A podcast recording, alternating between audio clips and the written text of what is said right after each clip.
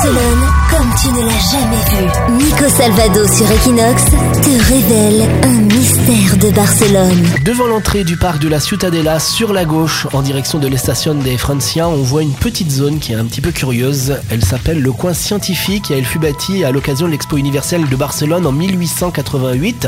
Et aujourd'hui encore, on peut voir un petit monument qui est une colonne météorologique. Alors physiquement, c'est un piédestal rectangulaire qui soutient un globe et apparemment ce globe, ça serait une horloge solaire.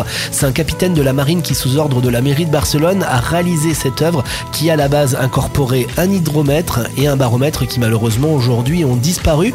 Par ailleurs, comme c'est quasiment tout le cas du parc de la Ciutadella, cette colonne serait un hommage à la franc-maçonnerie, les colonnes représentant le temple biblique du sage roi Salomon. Comme toi, comme toi, ils vivent tous à Barcelone. Comme toi, ils écoutent tous Equinox. Equinox, La radio des Français de Barcelone.